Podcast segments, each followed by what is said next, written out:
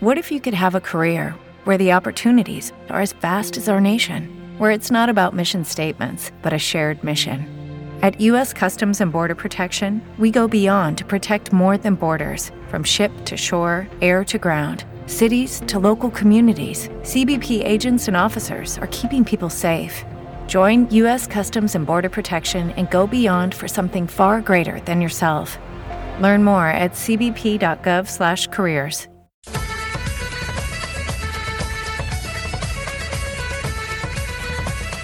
En Onda Vasca, Desveda.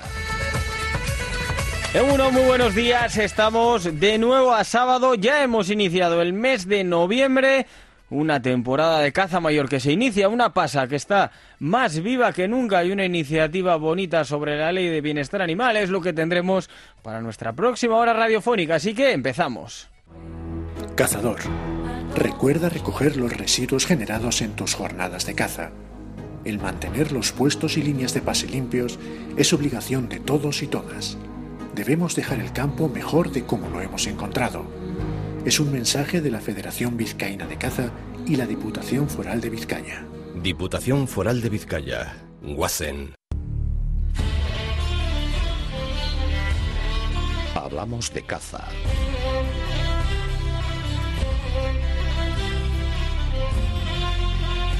Y lo vamos a hacer con Juan Antonio Sanasqueta. Hoy muchos temas y todos y cada uno de ellos muy interesantes. Juan Antonio, bueno, muy buenos días.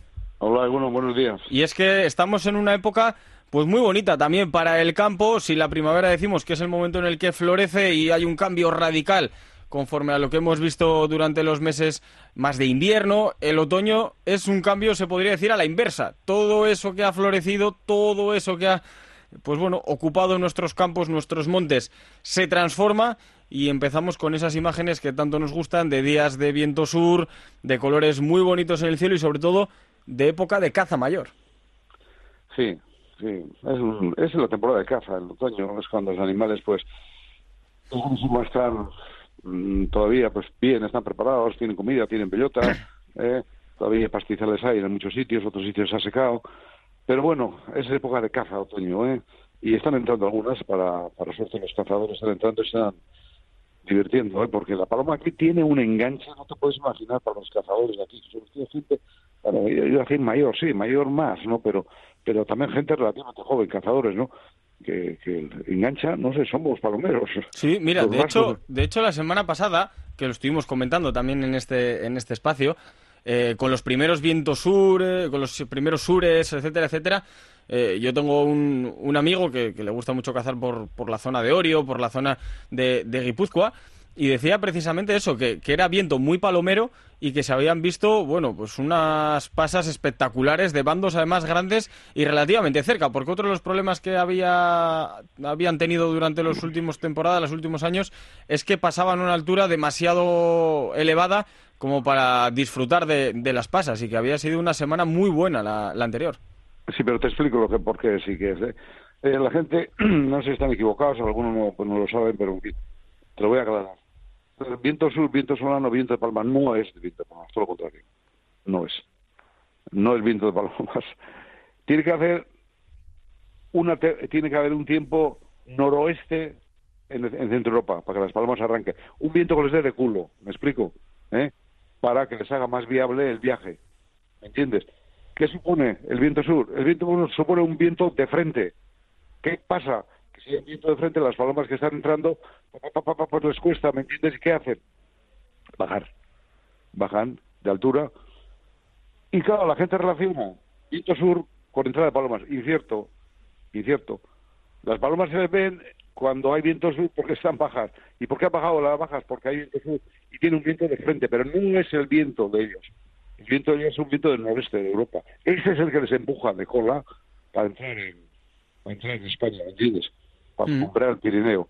¿Esto qué supone? Pues que el cagado viejo de viento sur, viento sur, claro. por viento sur es cuando les ve. Es que el viento común no verá. Es que pasan millones de palomas que no las vemos, ¿eh? que no las vemos, porque son de altura inmensas. Y tienes que estar fijándote muy atento, muy atento, muy atento, muy incluso con prismáticos muchas veces, y ves bandos de perdices, perdón, bandos de palomas, joder, pasando, pasando, pasando, nubes de palmas pasando, pasando. No tienen viento sur y, es, cuando ellas andan bien, andan a gusto, ¿eh? no tienen no tienen que, ejercer mucha fuerza para para comprar el Pirineo, ¿eh? el viento es, de culo para allá, pero con el viento sur, ¿entiendes? Pues bajan. Y cuando bajan, la gente relaciona el viento sur con paloma. Y en realidad pasa eso. Pero no propio, no porque quieren las palomas, ni porque pasan las palomas. Las palomas pasan por arriba, les están bajando aquí con el viento sur.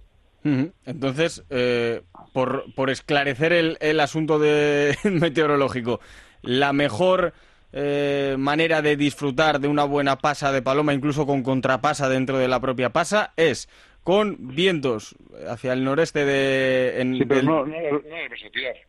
Te van a empezar hablando con Jesucristo de altura y, y no la vas a tirar. Está muchísima. Sí, es como, como, como mal dices. Algunos igual pasan a 100 metros, ya como río gordo les tiran, a, bueno, a bulto les tiran a ver si matan alguna, pero ¿qué va? Eso no es ni caza.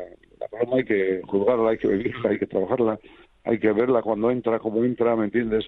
Esperar cuando hay que tirarle, ese es el encanto de la caza.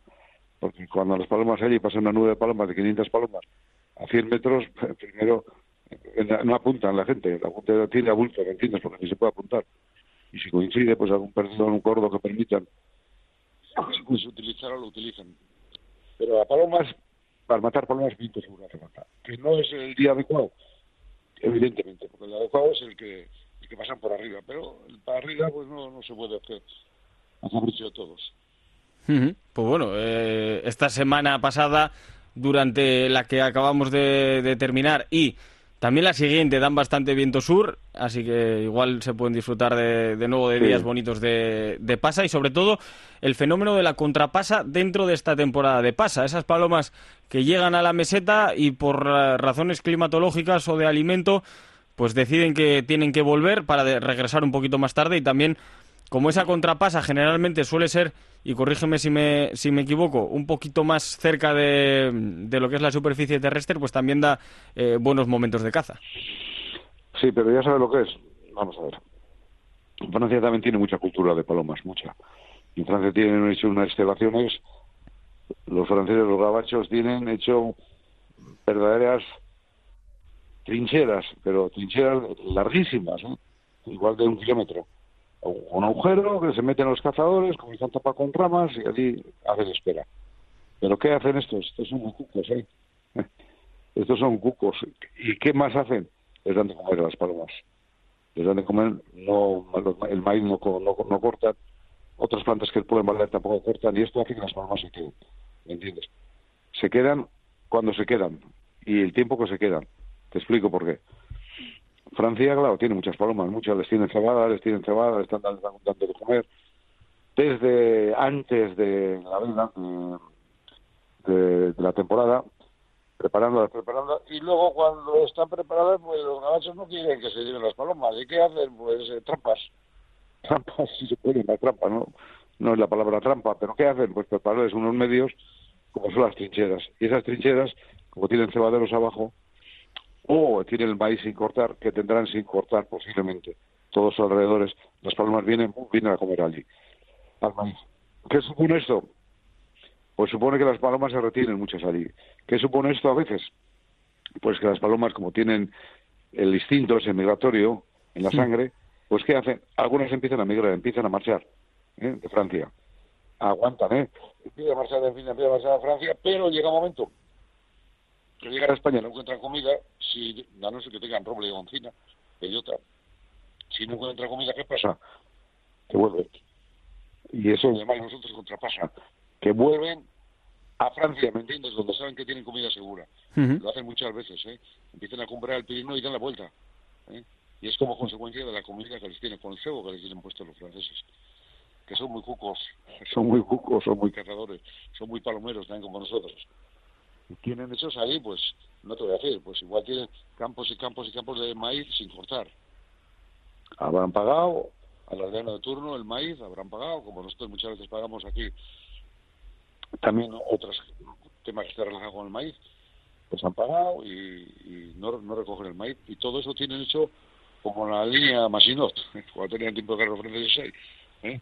Pues todo tienen, todo tienen mm, hecho, eh, digamos, túneles. Túneles tapados con, con, palos. sí, con forraje. Y entonces, ¿qué, ¿qué, hacen? Están, están las palomas, vamos a suponer. No, no lo están esperando ahí, ¿eh? por eso tienen hecho eh, los túneles. Eh, entran las palomas y entran las palomas y paran donde paran. ¿eh? Igual paran a 50 metros donde está uno en el túnel o a 100, haciendo una puetida y el que está a 50, el que está a 100 metros, ¿qué hace? Coge y se va por el túnel, pum, pum, pum, pum, pum, a donde está el bando de palomas, ¿me entiendes? Hasta que está a tiro y, luego pues quitará un poquito las ramas y se estira. ¿eh? Lo que intentan es que aguanta allí y luego pues si aguantan las palomas en el trigo, en los trigos, pues ellos vía subterránea se sitúan donde han parado las palomas, ¿ya me entiendes? ¿Eh? en vez de cazarlas por arriba, las cazan por abajo. Por arriba, como no te puedes mover, te ven, pues por abajo no te ven y llegan por abajo. O sea que las mejores perchas igual de la temporada se hacen al otro lado de la frontera. Posiblemente. Son muy... Son vasco-franceses o vascos, eh, a los que muy bien, son muy majos. Yo he tenido muchas charlas con ellos, Juanchi también mi hijo. Y, pero, claro, sí, nos ayudamos a unos a otros pero al final pues tira tira la sangre, ¿me entiendes? Y ellos pues eh, ellos tiran para casa y nosotros también. Y claro, puedes hablar de, pues, mejor no cebarlas, si nosotros también les cebamos. Les cebamos nosotros desde agosto, están cazando palomas en Madrid, desde agosto. ¿Y qué, qué vas a decir? Que no... Que es legal, ¿eh? Todo lo que se hace. Pero, sí, pero se maneja y bueno, es lo que hay. Bueno, pues eh, temporada de Paloma que ya ha empezado y además con de momento días buenos, a ver si la temporada es algo mejor que la del año pasado, que nos hablaban de, números eh, irrisorios en lo que se refiere a, cupos eh, conseguidos en, estas jornadas de, de caza. Igual no han matado, pero palomas habrán pasado, las palomas pasan las, de siempre, los cuatro millones de palomas que van a pasar, o cuatro, cuatro y pico, van a pasar todos los años o más, mm. más, porque la población es más para arriba. Es más, lo que pasa es eso que que pasan hablando con Jesucristo y no se las ve. Y la gente dice un año malo no ha sido un año malo, las palmas van a pasar. Y si no es ahora, pasará mm, dentro de un mes o dentro de otro, que lo pasen también, ¿eh? que los he visto yo. ¿eh? Que los he visto yo pasar ya casi en, casi en diciembre. Y de Francia, claro, se quedan sin comida y arrancan aquí para el sur, y donde encuentran más. Bueno. También tenemos que hablar de un problema que hay en Navarra, eh, Juan Antonio, porque la caza mayor también en estos meses empieza a convertirse en la reina de, las jornadas eh, cinegéticas y en Navarra hay serios problemas para controlar pues quizás las dos especies más icónicas de, esta modalidad, tanto jabalíes como corzos. Sí, así es, sí. Así es. Bueno, no es malo, ¿eh? No es malo, pero causa problemas. No es malo que haya jabalíes, ¿eh? no es malo que haya corzos, pero que haya en abundancia, como hay, ¿Y cómo, cómo es posible eso? Bueno, con los jabalíes, a lo que ha pasado. Ya sabemos, hemos hablado mucho al respecto. Pero tienen tantos que no pueden regular las poblaciones, los cazadores, ni la, ni la administración. Bueno, yo creo que se puede arreglar. ¿eh? Lo que pasa es que o no quieren hacer como se debe, o, no sé qué sé yo. O tienen presión del mundo del ecologismo, ¿eh? que ahí está la velarra y, y, eso no quieren convocar por nada el mundo con por nada el mundo con los cazadores. Que hay muchos jabalíes, ya sabemos, ¿me entiendes? Que es bueno, que se puede regular, claro que se puede regular, los cazadores regularían los jabalíes, pero por lo menos por aquí, por la pelea, y luego se queja la administración de que hay muchos jabalíes, hay muchos jabalíes, claro. Pues hacer lo que hay que hacer, ¿eh? Empezar a cazar antes, abrir los cupos, ¿eh? dar eh, herramientas, hacer, esperas, hacer esperas más autorizadas, con más tiempo, en otras fechas, se puede hacer mucho. En cuanto a los los corzos pasó, Corzo, es que Corzo es una delicia también. Antes Corzo tampoco había ni uno. aquí no había ni un corzo hace 20 años, ni uno. Y cuando dije que iba a haber corzos aquí en esto, en, un artículo del correo, a poco me echan piedras los cazadores, diciendo, ¿cómo corzos? Pues no había nunca ni uno. Pero yo había detectado en la sierra la demanda y que, que veía que, bajaban los corzos.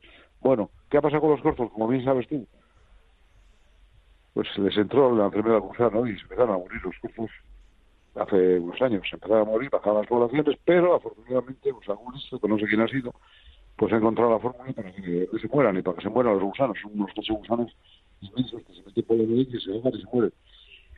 pues han, como bien sabes tú, han, una bola de sal, tiene tratada con, con ajo, les gusta el ajo a los corzos y la sal más, por mucho, mucho más la sal, bueno, la sal y a todos los, a todos, a todos los animales, ¿eh? a todos los jabalíes, ciervos, todos, todos, la sal estira muchísimo. Y eh, pues eh, se han picado a la sal con, con ajo, les gusta, y se ponen los, se ponen gusanos y vivos. Por las poblaciones para arriba, para arriba, para arriba. Afortunadamente, ¿qué hacen daño? Pues sí, claro que hacen daño a alguna huerta. Poco, poco. Más, más fácil que se quejen que, que algo harán, pero no, no mucho, ¿eh? porque la gente les calienta. Si un caserío le están comiendo, pues no sé, las verduras, la huerta, le está haciendo daño, hacen daño, ¿eh? Los corzos de noche, pues pim, pom, pim, pom, callandito, callandito, hacen daño, pues alguno tomará sus medidas, ¿eh? Sin esperar a que, a que esto. pero... bueno, no es, no es un mal mayor, ¿eh? Todos los males sean como sus. Porque además eh, en Navarra ya ha tenido problemas, por ejemplo, con, con los conejos de en los cotos, con una cantidad de conejos impresionante. Eso también habla, muy bien del mundo rural que tenemos y el hábitat tan conservado y tan preservado para este tipo de animales que tiene, ahora hablamos de Navarra en particular, pero podríamos hablar de, de la zona norte. Eso implica, si los animales quieren estar eh, en esta zona es porque encuentran las mejores condiciones. No van a ir a vivir al centro de Madrid, con lo cual quiere decir que, también hay que, hay que alabar la, la, gestión que se está haciendo del medio ambiente, del mundo rural, para que se puedan seguir preservando estos hábitats. Sí, sí, así es, en realidad así es. Ya si se quieren animales, pues a veces cuesta, hacen daño. ¿eh? Si, hacen, si hay muchos, muchos, pues tampoco es bueno, ¿me entiendes? Porque, pero conejos ha habido, como bien dices, yo no sé los que hay ahora, ¿eh? no sé cómo están las poblaciones de Navarra, pero conejos, plaga, ¿eh? una plaga que los guardias de utilizaban a cazar de noche, desde los coches, ¿eh? a menos es lo que dicen, y creo que es cierto, desde los coches, pues la gente mataba pues, los, conejos que quería, a ver si, si no, no podían terminar con ellos. Pues mataba 50 o 100 conejos, 50 o 100. Claro, a mí me da pena maten 50 o 100 conejos y no los aproveche el mayor respeto que se establece con la caza es dependiendo lo que se mata. Y si no, no cazar. Y claro, si se mata a 100 conejos, pues hay que regalar al hospital o a donde sea. Pero lo que no se puede es coger y tirar. No. Ya habrá gente que los coma y que se busca, cuesta, claro, ¿eh? donde sea, en hospitales o donde sea, porque el conejo para comer es riquísimo, el conejo de monte, pero riquísimo. ¿eh? Y el corzo, pues igual. Juan Antonio. Dime. Que te habíamos perdido un, segundito. Estabas hablando de, las bondades que tenía la carne de, caza en estas piezas. Sí, el conejo, de monte es buenísimo. Tiene un sabor a tomillo que muy bueno, muy bueno. Sí, pero bueno, a mí me encanta, desde luego. La liebre, dicen algunos, la liebre es más áspera, más dura, más, más fuerte el sabor. Nada, el conejo es un, una maravilla, ¿eh? Que no tiene que ver nada con el conejo de casa, que también es bueno, ¿eh? pero el de monte, amigo, mucho tomillo comen también, mucho sabor luego a tomillo, a monte, muy, muy, muy bueno, muy, muy, muy agradable para tomar. Mira, eh, hablábamos la semana pasada sobre gastronomía y, la verdad es que, claro, la riqueza que tiene la caza en este caso es que es producto siempre de temporada con lo que ello significa. El hecho de, pues como cuando hablamos de, pesca, eh, tú eh, puedes comer bonito de temporada cuando es la temporada, puedes comer corzo o jabalí fresco y de temporada cuando es la temporada. Y hace como que se aproveche todo mucho más y que se valore todo mucho más que si tuvieses eh, disponibilidad total. Sí, evidentemente. evidentemente. los, las fechas de, de y esto marcan el tiempo, marca los animales, vamos a ver, por ejemplo, eh, matas un jabalí en diciembre, ¿eh?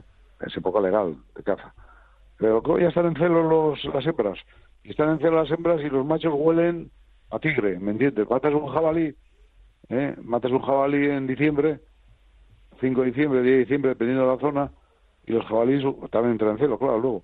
Huelen, joder, que nadie se los coma, un jabalí macho, grande sobre todo, están en celo y, amigo, celo ¿quién come? Sí, se come, se come porque algunos no saben que, que, que cuando se va al celo saben mejor pero huele muy mal, huele muy mal y sabe muy mal. Y si tiene la mala fortuna de que le tiras y le matas y le pegas en las tripas, pues la, fíjate la que preparas allí en el interior, con todo, con todas las tripas y todo allí, dando sangre y esto, pues toda la carne estropea, lo se come, ¿eh? pero algunos tienen diente duro. o alguno que no haya comido nunca antes. O que no sabe, o no sabe. Y se piensa que eso es de, inicialmente... Para, mí es para mí, un, para mí un animal que se mata, que se caza y se mata hay que comerlo sí o sí. Lo que no se puede es cortar la cabeza, tirar por ahí la carne, mentir que juegan los buitres y quitar los colmillos al jabalí. No. no. Por respeto al animal hay que comer. Y se come. Hmm. Tenemos los dientes los vasos. encima, hay, encima hay mil maneras de, de, poder hacerlo para intentar disimular si no es el mejor momento. hay un millón de, maneras de, poder hacerlo. Otro, otro problema, Juan Antonio, eh, se me ha pasado. Estábamos hablando de aves y, he pasado directamente a la caza mayor y nos hemos saltado las becadas, que bueno, pues también ah, en menor o mayor medida, pero se empiezan a ver en, en la zona norte. Pocas, muy pocas, muy pocas. Alguno, una que ha visto, otro, otra, otra cuadrilla, una cuadrilla así, pero bueno, es que la semana pasada no había ni una, ¿eh? Hace semana y pico no había ni una, ya han empezado a entrar en la medida de que haga más frío, menos frío hay en el, norte de Europa, pues eh, empezarán a bajar. Cuando tenga más dificultades de encontrar comida, empezarán a bajar. Empezarán, las becadas bajarán, tarde o temprano bajarán, entrarán, ¿eh? Sí, han entrado algunas. En cambio, hace dos semanas no había ni una, ¿eh? Y algunas sí, algunas se han matado, algunas pocas, ¿eh? Ya vendrán. ¿Cuáles son las claves de, la temporada de, becadas? ¿De qué depende? Antes hemos hablado de los vientos con las palomas. Eh, ¿Similares características para las becadas o tenemos que buscar algo más específico? No, no, bueno, pues algo. Las becadas, bueno, sería hablar, ¿eh? pero las becadas van buscando eh, vegetación, sobre todo pinares, de un número determinado de años, no muy, no mayores. ¿eh? De, no sé cuántos son ahora, si te hablo de cuatro, o de seis años, o de tres, pero que no les gusta pinares grandes. Entonces van buscando, van buscando zonas con una cierta humedad ¿eh? y sobre todo, sobre todo que, tengan acceso ellas a zonas más limpias, pastizales, que tengan una cierta humedad, que tengan, que tengan vegetación, tenga hierba, hierba pequeña, no muy grande. Eh, y si hay, si hay vacas, pues las vacas te van a te van a pulir, bueno, pero todas no se llevarán.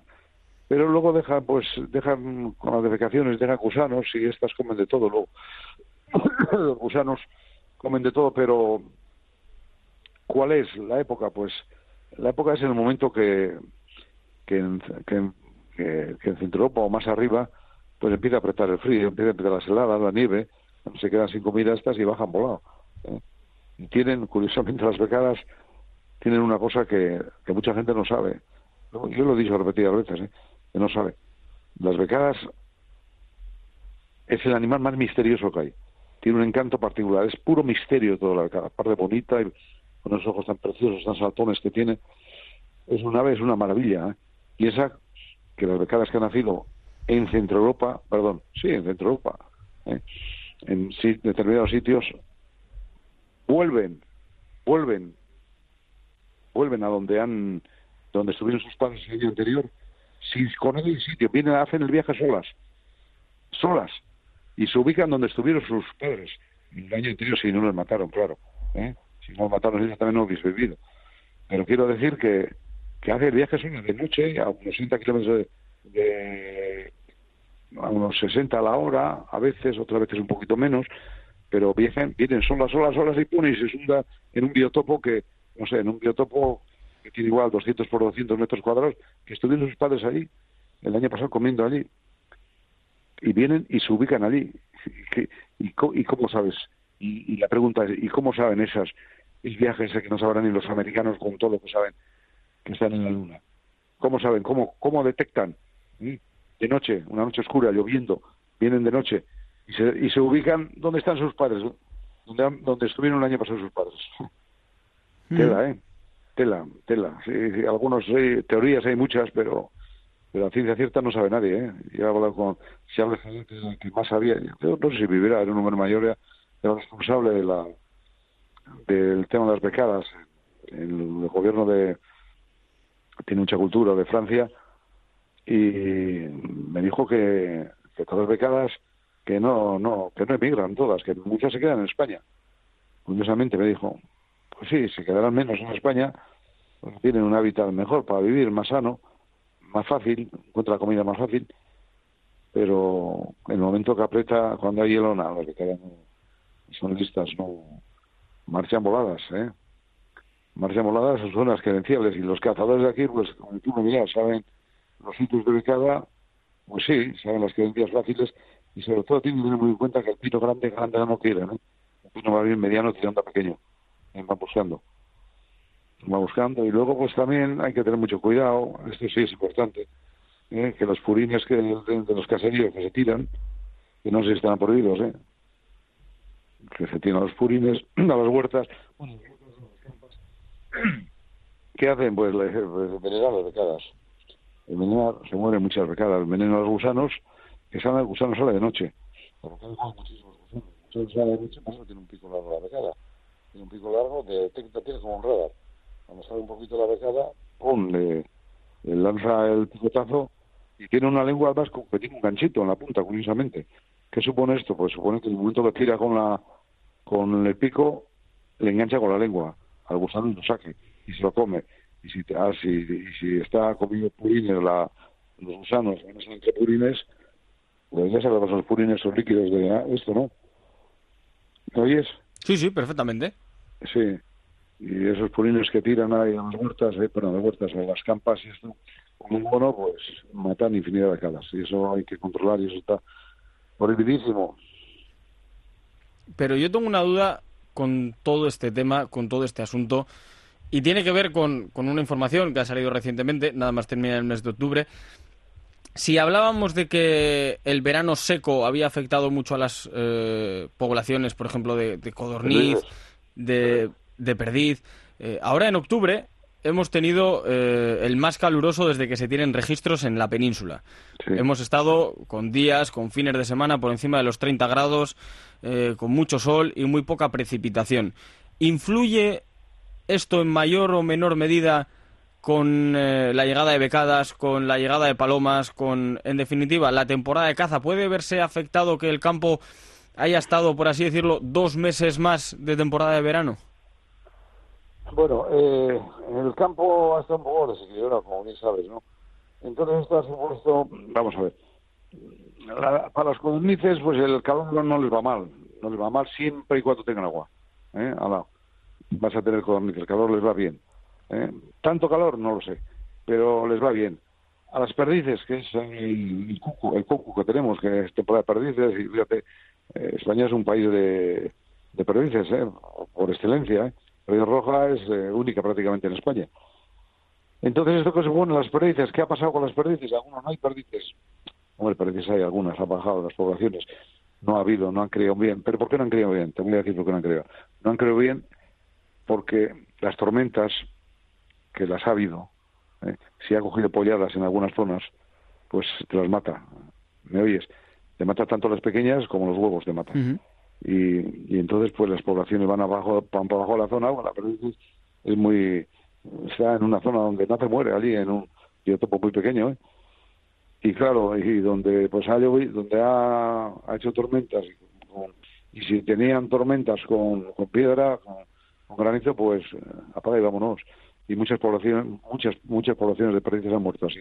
En cambio en otros lados cerca que no ha habido tormentas, pues mira, las pérdidas se han, mantenido.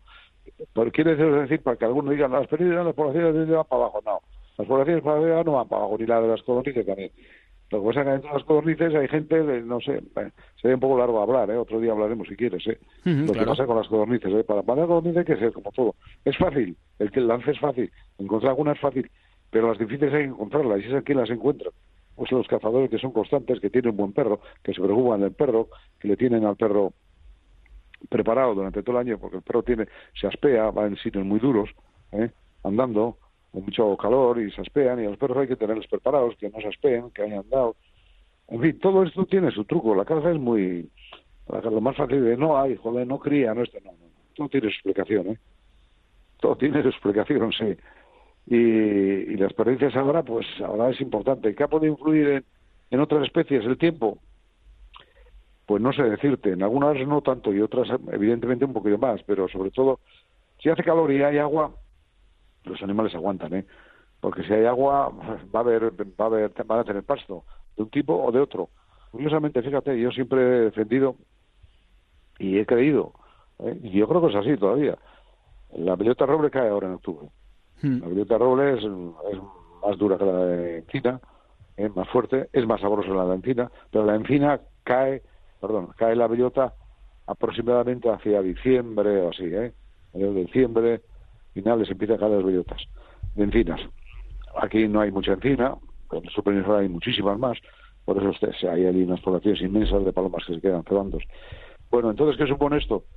Pues supone que que, que si tienes bellota y le preguntas ¿y cómo tienes bellota ahora?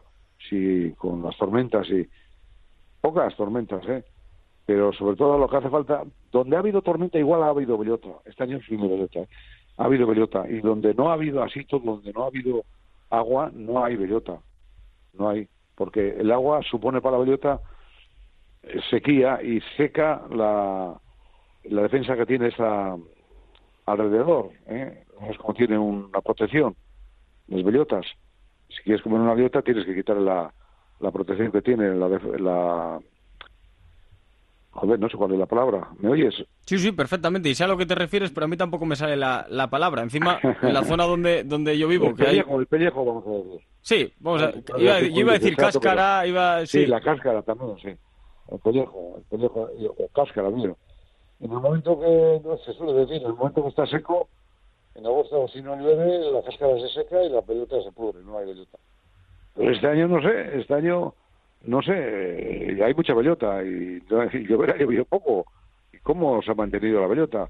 El pellejo de la de, la de esto. la bellota de roble. Mm. Ahora, ahora, ¿qué pasa? Bueno, pues Puede pasar, puede pasar que como no es hoja perenne la bellota, pues las hojas que van cayendo del árbol, pues donde han caído bellotas, que comen todos los animales, ¿eh? porque la bellota es eh, la, el, para los animales, ¿eh? es pura resistencia, la bellota es puro alimento. ¿eh? Entonces, si ha caído hoja y ha tapado bellota, que tapan? Pues no hiela igual, no coge hielo, el hielo no, no le afecta mucho, algo siempre le afectará, ¿eh? no le afecta mucho. En cambio, la encina, que cae en diciembre, la, hoja es perenne, no, no, cae, no cae la bellota, no cae, perdón, joder, se acertaré, no cae la hoja, ¿eh? no cae la hoja y al no caer la hoja, pues protege más, aunque allí no necesita mucha protección en el sur, pero te protege más protege más y es más dulce, mucho más dulce la bellota de, encina que de roble. Pues oye, tenemos ya unos cuantos conceptos para, para analizar. Otra charla más interesante, Juan Antonio. Tenemos que dar paso a, a más contenidos. Como siempre, ha sido un auténtico placer y te lo digo verdad, yo aprendo un montón cada vez que, que hablo contigo, así que es que ricasco. Y nada, nos volveremos a escuchar dentro de muy poquito. Vale, encantado. Un abrazo fuerte, Agur. Igualmente, Verdi.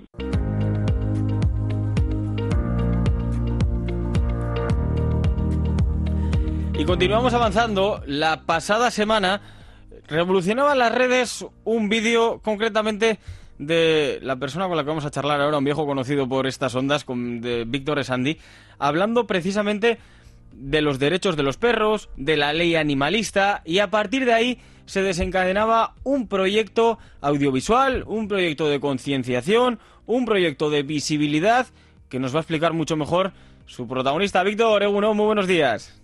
Eh, Gunón, guapo, ¿cómo estás? Bueno, pues eh, estamos pendientes de todo lo que sucedía eh, durante la semana pasada, también esta. Estábamos ya sobre aviso de que iba a comenzar esta, esta campaña audiovisual. Y claro, uno cuando de repente empieza a ver eh, los vídeos que se han colgado en eh, Facebook, en tu perfil particular, en definitiva, en cualquier plataforma yo creo que ya están disponibles porque han corrido como la pólvora en YouTube, en TikTok, en Facebook, en Instagram, está en todos los sitios, en todos, en todos. Y es que es un, el último vídeo que, está publicado, bueno, pues incluye testimonios de guardas forestales, de cazadores, de cazadoras. recuerdo ahora B. Alcoya que aparece por ahí, también Álvaro Fernández, en definitiva. Mucha gente muy relacionada con el mundo de la caza, con el mundo animal, que cuéntanos un poquito eh, en qué consiste, cuál es la problemática y sobre todo a dónde se quiere llegar. Pues vamos a ver, esto es bastante sencillo. Pues hemos hemos hecho una hemos hecho una una, una asociación, nos hemos unido. Al final, esto es como los perros que de los que siempre hablamos tú y yo aquí en, las ondas, eh, que cuando te apretan, te apretan, te apretan, pues al final el perro muerde. Entonces, tanto nos están apretando, pero no solamente a los cazadores, a los cazadores, a los ganaderos, a los que crían gallinas, a los que crían eh, a todos, a todo el mundo, tantos que al final nos han obligado a unirnos. Entonces nos hemos unido en eh, eh, una serie de, de, personas, una serie de personas con, con ganas de luchar, con ganas de pelear, pero no de luchar o pelear contra, contra algo en particular, sino contra todo lo que tenga que ver con esta ley y da igual de dónde venga, da igual que venga, de qué partido venga o da igual quién la defienda. O sea, no, no queremos meternos ni, ni contra nadie a nivel político ni contra nadie a nivel social, simplemente contra la ley porque es absurda. Y a todo esto pues le hemos llamado Proyecto Aristeo. Cuéntanos un poco. Pues eh, te cuento, ah, sí, te cuento.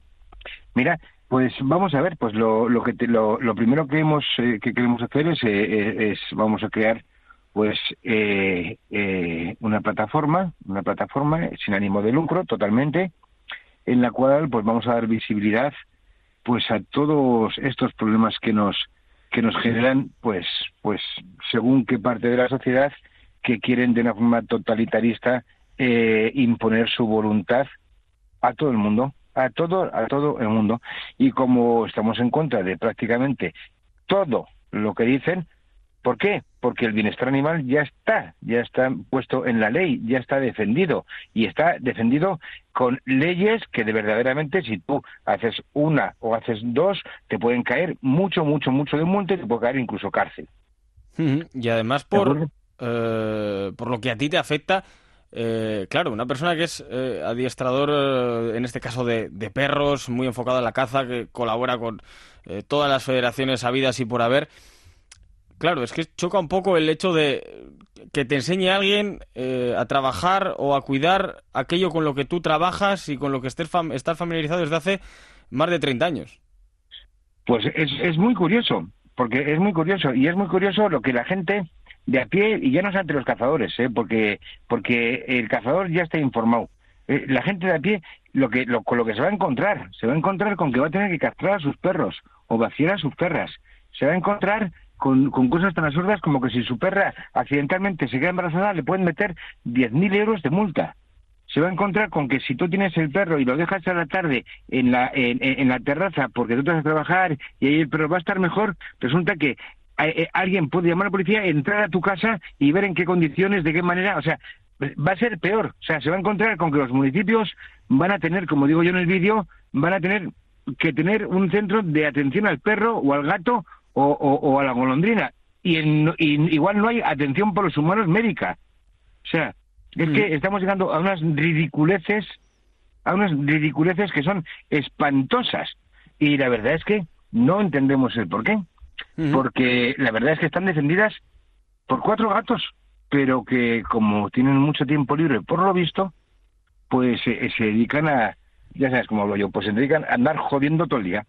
Mira, por ejemplo, eh, vamos a poner un caso práctico y me voy a poner yo en primera persona para porque puedo representar perfectamente a un ciudadano de, de a pie. Sí, sí, puede hacerlo exactamente. Yo, eh, para, para que la gente se sitúe, ¿vale? Yo, por ejemplo, eh, lo he dicho mil veces, yo tengo un husky, es un perro que evidentemente cuando hace frío está muy pero que muy bien en el momento en el que suben un poquito las temperaturas, pues necesita unos cuidados especiales, necesita estar en una zona fresca, necesita estar en una zona en la que esté a gusto. Yo tengo eh, que ir a trabajar. Yo dejo la casa abierta en todos los eh, sitios a los que ella, en, los que ella está cómodo. Uno de ellos es, es la terraza. Y una de sus mayores eh, pasiones es tumbarse en la repisa sacar eh, la pata de adelante y la pata de atrás con el rabo por fuera para que le pegue en esa parte el sol y el resto estar a la sombra en baldosa que es fresca. Si alguien, claro, al perro se le ve perfectamente desde, desde la calle, porque medio cuerpo, por así decirlo, está asomado por fuera de, de lo que es la repisa. Si alguien quiere buscar las cosquillas, a mí me pueden meter un paquete. Sí, señor. Si alguien considera que ese perro, eh, tú lo estás poniendo en peligro, o tú no lo estás cuidando bien por dejarle hacer eso, o, cualquier esto, cualquier, cualquier interpretación de estas, va a poder llamar, va a poder denunciarte ¿eh? y bueno pues ya veremos luego ya veremos luego si te multan si no te multan si te quitan el perro o qué es lo que pasa o sea simplemente por, por ¿eh? dejar por dejar al perro hacer lo que él eh, quiere para estar más a gusto en una época en la que no lo pasa excesivamente bien luego durante el resto del día a ver escúchame si nos basamos en que dicen que obligamos a los perros a cazar cuando es cuando es cuando es un, es un depredador pues imagínate o sea a un depredador se le obliga a cazar cuando todos los perros, todos, el caniche, el galgo, el pequinés, el setter, todos los perros están basados en la caza. Es que mi perro, de hecho, no tiene, no, no es un, eh, una, una, raza eh, tremendamente de caza. Que te, pero tiene un instinto tremendo. Yo, de hecho, uno de los problemas, y a ti te lo he comentado que tengo, es cuando voy al, monte, que le llevo todos los días a dar unos paseos enormes, o bien por el monte, o bien ahora que es eh, no temporada de baño, por la playa, que le encanta yo tengo un problema enorme con el instinto que tiene porque eh, por cuando para cuando yo hago 15 kilómetros el perro ha hecho 40 y ha perseguido hasta hasta el, todo, hasta las piedras persigue exactamente. No para no para morderlos no para hacer nada pero sí porque le gusta seguir rastros y, se lo pasa bien corriendo detrás de animales. No no y si te pilla uno te lo cazará. Bueno no tengas la menor de las dudas. Bueno, pues debido a todo esto, pues debido a todo esto, bueno, pues eh, eh, nos hemos decidido juntar, pues una serie de gente, vamos ya te como vamos a hacer una plataforma sin ningún tipo de ánimo de lucro, vamos a empezar a luchar contra todas estas injusticias, contra todas estas bases que nos quieren poner, vamos a ver si conseguimos todo lo que tenga que ver con la ley, supuesta ley de supuesto bienestar animal, vamos a ver si conseguimos contrarrestar en todo lo posible esto, ¿vale? Y, bueno, pues esas campañas de que nos acusan de 50.000 galgos en febrero, esas campañas absurdas de que están haciendo ahora mismo de fotografías de Argentina que las están metiendo y de temas, bueno, es que te podría contar 500.000 cosas que, que, que, bueno, pues que vamos a luchar contra ellas de una forma ética, de una forma, de una forma honrada, de una forma no vamos a atacar a nadie, no nos vamos a meter con nadie, pero sí que vamos a contar la verdad y la realidad de las cosas. Y eso es lo que la intención que tenemos y, tirar adelante como, como, como, pues, pues como un elefante y a lo que haga falta. Porque además eh, la campaña se está llevando a través de, de un canal que es mucho más cómodo que, que lo que es la, el, propio texto. Que estamos hablando de vídeos, estamos hablando de audios. Yo, por ejemplo, el, último de los vídeos eh, lo, he visto en el, en el coche mientras iba, simplemente dejando el móvil en el asiento y como es todo audio, pues es un consumo muy, muy fácil y sobre todo muy fácil de distribuir. Bueno, ahora empezará la parte complicada y es en la que vamos a empezar a pedir a todo el mundo que colabore con nosotros. Eh, pero que colabore con algo muy sencillo, que va a ser, eh, por ejemplo, mm, yo algo que he propuesto entre, entre, entre toda esta gente que estamos colaborando, es que, bueno, pues en, en siguientes campañas incluso nos grabemos a nosotros mismos diciendo lo que pensamos. Por ejemplo, eh, un primer plano de cualquiera de nosotros diciendo yo soy cazador o yo no soy cazador, pero no estoy de acuerdo con esta ley de bienestar animal. ¿eh? Y colgarlo. O sea, por ejemplo, que haya 20.000 vídeos de 20.000 personas distintas diciendo su opinión. Vale, pues esto sería maravilloso y es algo que nos va a costar a cada uno de nosotros 30 segundos. 30 hmm. segundos hacerlo. Si conseguimos que la gente se involucre, que es lo que queremos, pero que ya digo que no es solamente los cazadores, ¿eh? queremos que se involucre todo el mundo, porque por ejemplo, no vas a poder tener un canario en casa. O no sé qué va a tener que hacer con las cobayas que tiene mi hija en el jardín. ¿Me explico? O un Porque va a estar todo prohibido. No vas a poder tener peces en una pecera en casa. Va a ser maltrato. Como la ley salga adelante, nos pensamos que es una ley que, que, nosotros nos defendemos cazadores porque, claro, nos interesa. Pero no, no, no. La gente de a pie, la gente de a pie no tiene ni idea de la que se le cae encima como esta ley salga adelante. O sea, no te puedes ni imaginar la que se, o sea, a la gente de a pie. Y entonces, algo que queremos conseguir es que la gente de a pie aparte de los cazadores, esté informada y sepa qué es lo que está pasando y sepa qué es lo que quieren hacer con nuestras mascotas, con nuestros animales, con nuestro canario, con nuestra cobaya, con, con, lo que queramos que tengamos en casa, por supuesto, bien cuidado y bien atendido, que yo soy el primero que lucha contra el maltrato, yo y mis compañeros. ¿eh? No queremos maltrato, maltrato cero. Pero de ahí a lo que nos plantea esta gente, esto ya es, vamos, yo creo que de una manera u otra da hasta vergüenza da. Mm, mira, yo recuerdo una frase, eh, no me acuerdo de quién exactamente, fue en un programa de, Desveda y lo comentamos en la radio, que decía que un poco la ley de bienestar animal que, están intentando impulsar quería que, los perros fuesen con, con, abriguito por la calle y si estaba lloviendo que los llevasen en la mano. Sí, pero luego pasan delante de un mendigo que se está muriendo de frío a 8 grados bajo cero eh, en invierno y son incapaces de echarle una manta por encima. es que estas cosas a mí me, me, me, superan, me superan. Pues sí, eso es lo que quieren. Quieren que tu husky le pongas un abrigo en invierno. ¿Por qué? Porque teóricamente piensan que puede tener frío tu husky. Y ya está. Será mejor ponerle un ventilador en verano. Y, si no se lo pones, eres un maltratador. Y ya está. Pero hasta estos puntos, o sea, tú, tú no has visto no has visto cerditos, fotos, porque te puedo mandar fotos de cerdos con bragas, o, de coches en carritos de bebés, los he visto por, en Benidorm, en yo, en, mi pueblo hay gente que lleva a los, a los perros en el bolso. Sí, sí, perritos en el bolso, perritos vestidos, con corbata, con, con, con orejeras en invierno, o sea, eh, algo ridículo y vergonzoso, vergonzoso, denigrante para el animal, denigrante para nosotros como seres humanos, ¿vale? Y eso, para mí, personalmente, eso sí que es maltrato. Y no eso no puede ser jamás bienestar animal. No, no, está, está claro. La verdad es que a mí, pues son cosas que, que me chocan. Eh, un perro, por ejemplo, lo que, lo que, y me voy a poner de ejemplo, que no tengo ningún tipo de problema.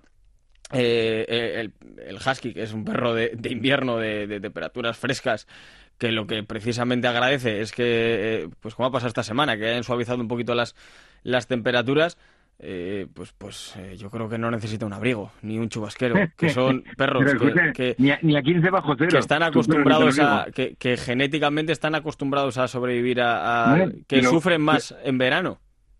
Pero tú sacas a tu perro en invierno con 3 bajo cero abre el balcón y se saldrá a dormir afuera. Sí si es que duerme fuera todos los días. y, como y como lo quiere alguien ya ya pero como lo vea alguien vamos tú serás un maltratador pero bueno, esto, esto es muy amplio, es muy, muy amplio.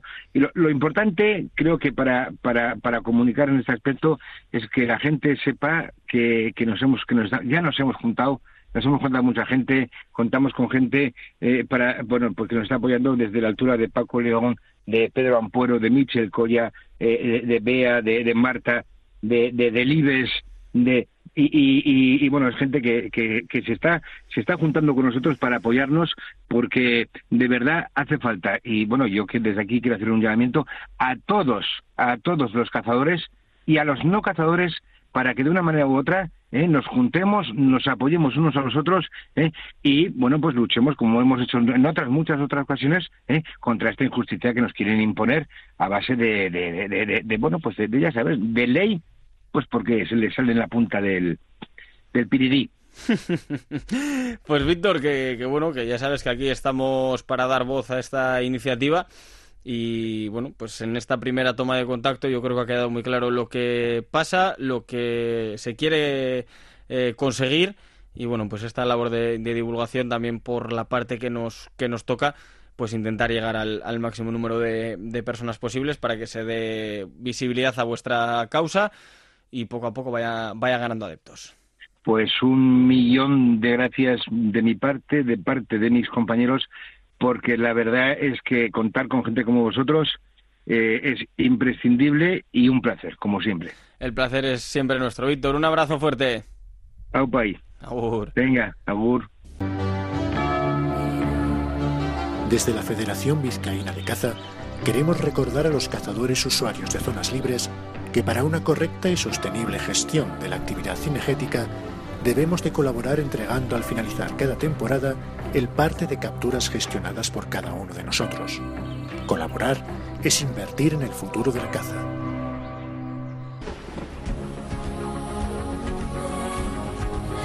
Actualidad venatoria y de pesca.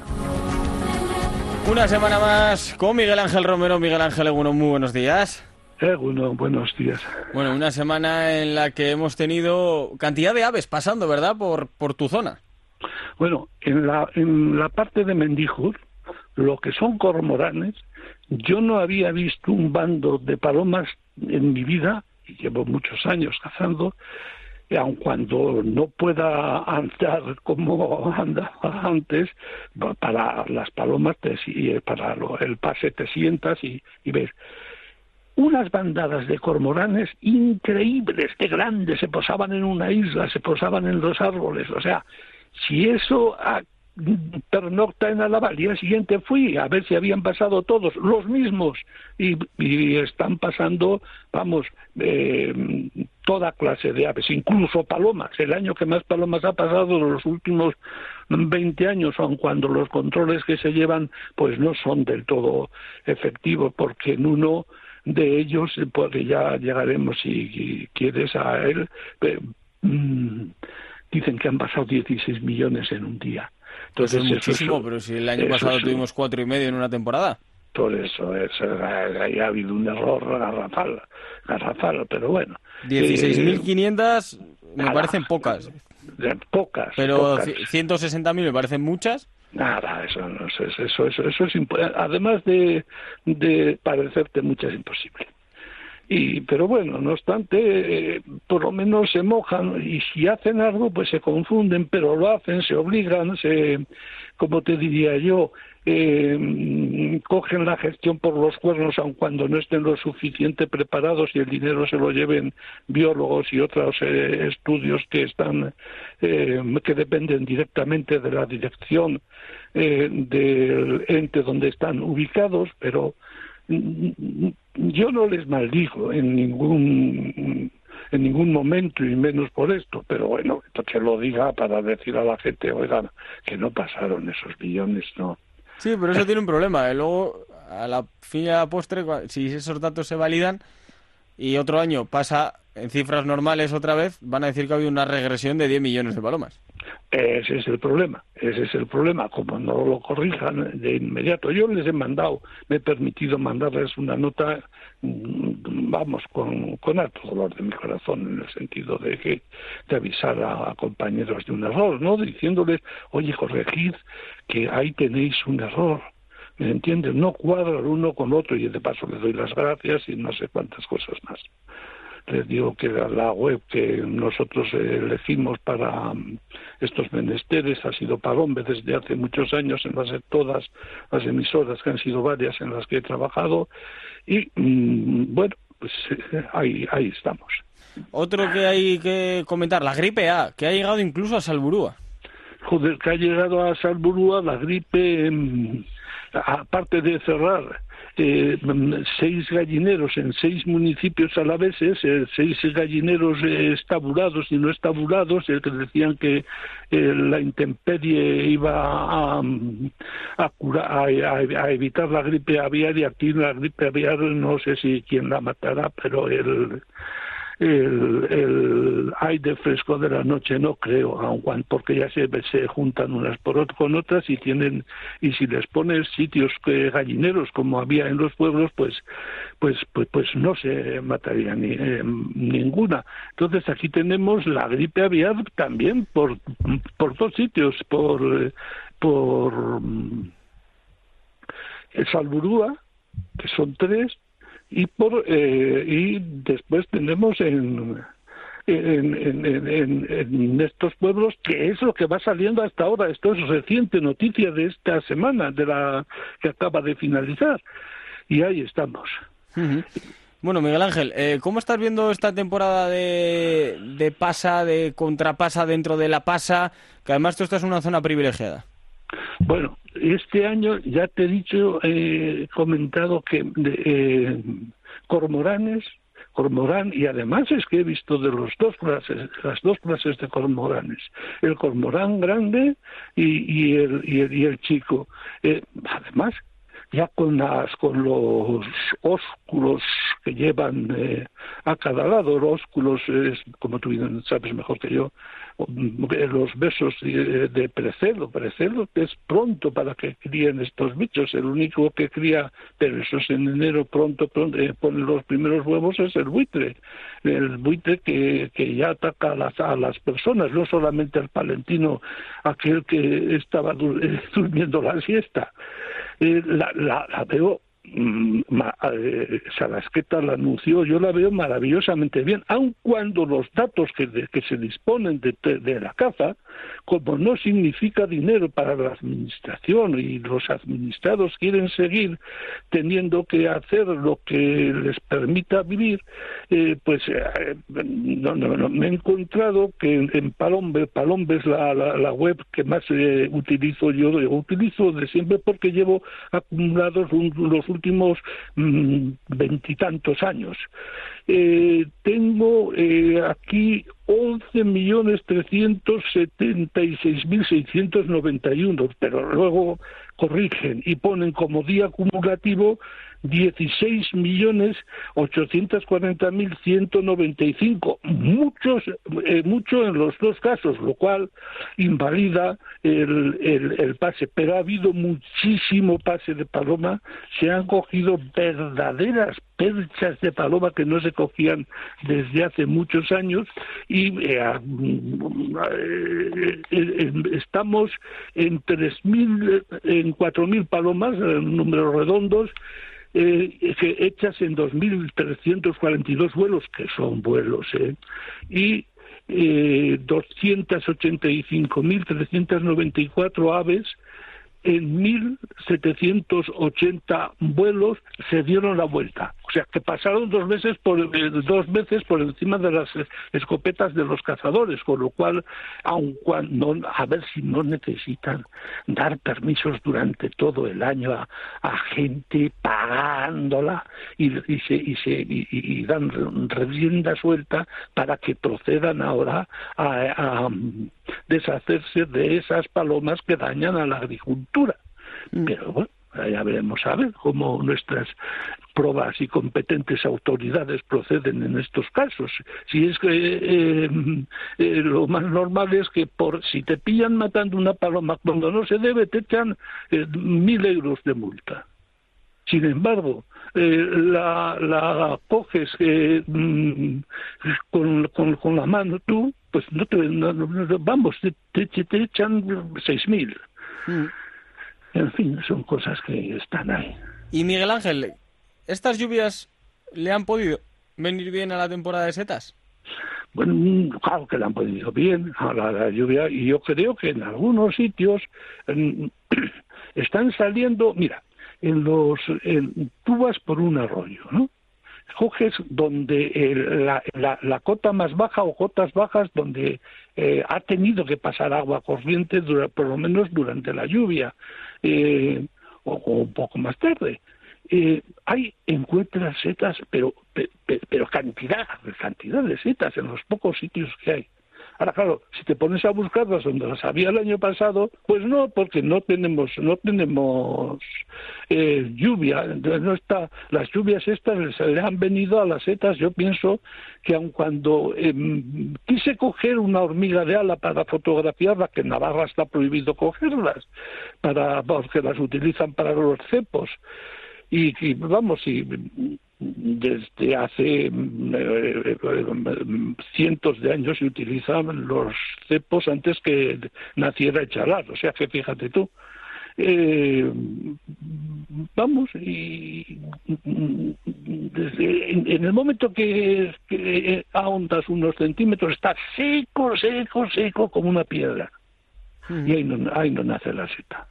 Pues Miguel Ángel, que se nos ha acabado el, tiempo, que hemos llegado de nuevo al final de nuestro programa, que ha sido como siempre un placer y nada, nos escuchamos dentro de siete días. Pues muchas gracias y el placer es estar un rato contigo y me espero que, a ver que no nos hayamos pasado en alguna... Nada, está perfecto, Miguel Ángel, un abrazo fuerte. Un abrazo fortísimo. ¿Quieres sacar tu licencia de caza de cualquier comunidad de España? Te la podemos enviar en el mismo día con tan solo una llamada al 944-270528 y también por WhatsApp al 688-88-1572. Todos los trámites por teléfono. Llama a la Federación Vizcaína de Caza 944-270528.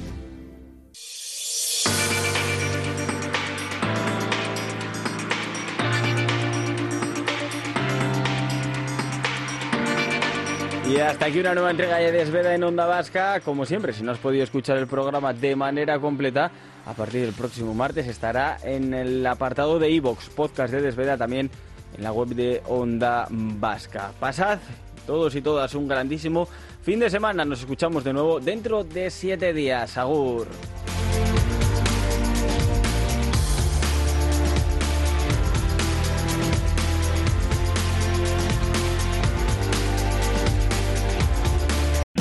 O'Reilly Auto Parts puede ayudarte a encontrar un taller mecánico cerca de ti. Para más información, llama a tu tienda O'Reilly Auto Parts o visita oreillyauto.com.